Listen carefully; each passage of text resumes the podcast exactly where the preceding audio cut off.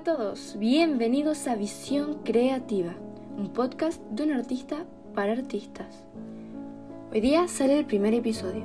Admito que estoy bastante nervioso, sobre todo porque hoy día vamos a hablar de una de mis obras favoritas, La Noche Estrellada de Vincent Van Gogh. Visión Creativa. En junio de 1889, Van Gogh pintó la noche estrellada desde la ventana de su cuarto del asilo Saint-Paul de Mossol, donde fue internado debido a sus problemas mentales. Se creía que Van Gogh podía padecer algunos trastornos como el trastorno de la personalidad, el trastorno bipolar con episodios de depresión e hipomanía, epilepsia y también esquizofrenia paranoica. Mientras que Van Gogh miraba por la ventana abarrotada de su cuarto, consumido por las alucinaciones que pudieron ser causadas por el constante contacto con los productos químicos en los óleos en esa época, sentía que los árboles de su ventana bailaban, las estrellas estaban vivas y el cielo avanzaba. Él quiso capturar todo esto en este tan peculiar cuadro, impregnado con su esencia.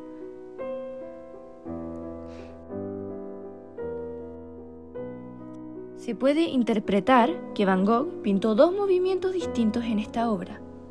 El cielo nocturno, celeste, con unas once estrellas, con un halo brillante y exagerado.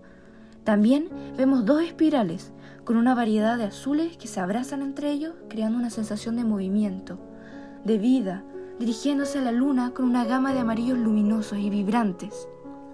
También se encuentra una ciudad, en la parte de abajo del cuadro de esta obra, que parece muerta, está quieta, como si no respirara.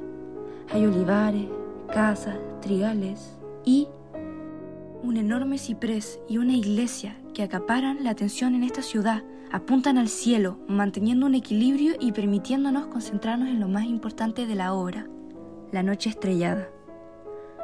Hay varias teorías que aseguran que la noche estrellada tiene cierta simbología relacionada con la muerte. Por eso los árboles, en el cuadro son cipreses asociados a los cementerios y a la muerte. Un comentario de Van Gogh sobre la pintura, que podría confirmar esta teoría, dice, mirar las estrellas siempre me pone a soñar, porque me pregunto, ¿no deberían los puntos brillantes del cielo ser tan accesibles como los puntos negros del mapa de Francia? Así como tomamos el tren para llegar a Tarascón o Rouen, tomamos la muerte para llegar a una estrella. Van Gogh murió meses después de pintar esta obra maestra.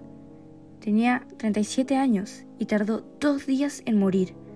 Junto a él estaba su hermano y mecenas, Theo, que moriría también poco después por un colapso mental y físico producido por la sífilis.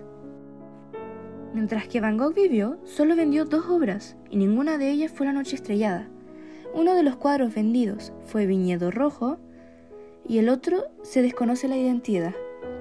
Pero tras su muerte, Van Gogh tuvo en su cuñada a su mejor representante, quien fue propietaria de la Noche Estrellada en dos ocasiones.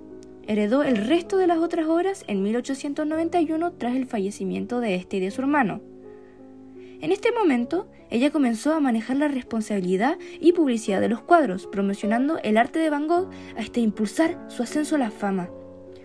La Noche Estrellada se vendió por primera vez en 1900 a un poeta francés, Julien Leclerc, quien se lo vendió al artista postimpresionista Emile Schufnecker.